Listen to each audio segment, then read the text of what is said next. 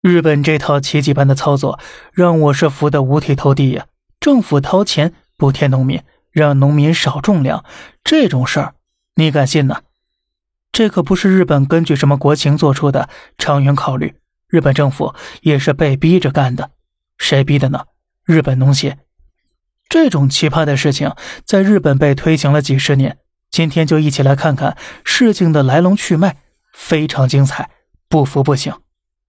上个世纪五十年代末，日本政府提出了打造太平洋工业带的计划，城市工业呢得到快速发展。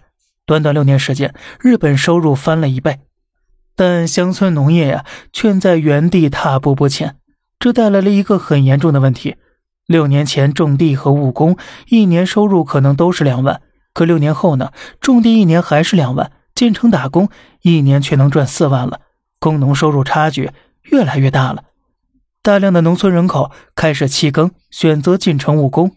那照这样下去，以后没人种地了可不行啊！问题要解决，怎么解决呢？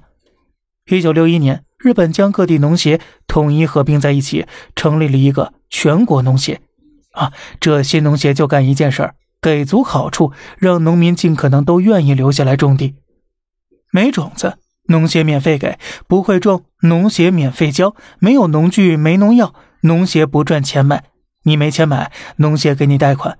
等粮食种出来，农协还亲自上门收购，后续的存储、加工、销售也都由农协负责了。农民什么都不用操心，一心一意种好地就行了。慢慢的，大家开始愿意种地了，粮食产量呢蹭蹭的上来了。哎，这么说这东西还是干实事儿啊？哎，其实背地里呀早就黑化了。因为从播种到超市上架，全是人一手操控的，农协在其中吃得满嘴流油啊！从农户那儿两百收的瓜，转手卖一千二啊！但是这产量一上去，价格就下来了，农民又不赚钱，就又往城里跑了。最重要的是，我农协没办法转手卖出高价，好好的财路被断了。于是呢，为了把农产品。重新卖出高价来，此时的农协开始不择手段的逼迫农民主动减产。要知道，当年为了尽快让农民复产，农协可被授予了极大权力，包括指导权和监督权。用人话讲呢，就是农民种什么、种多少，甚至一天施几次肥，都是农协说了算，而且还要监督你。如果你没按规定来，甭管你种什么，农协一概不收。可是。农协不收，农民难道不能自己卖了吗？哎，还真不行。首先是农协基本掌握了全日本的销售渠道了，另外呢，零售商也想卖高价多赚钱，双方沆瀣一气，拒绝接收单干农户的产品，这也导致大量的农产品呢被生生的烂在地里。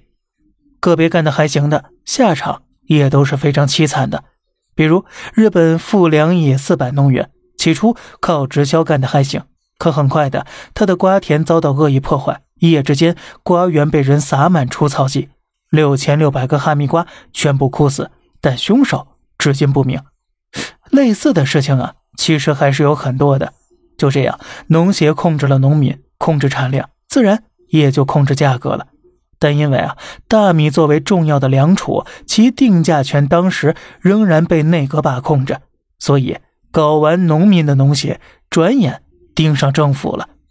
那么，这个农协又是如何在小日子的政坛掀起风浪的呢？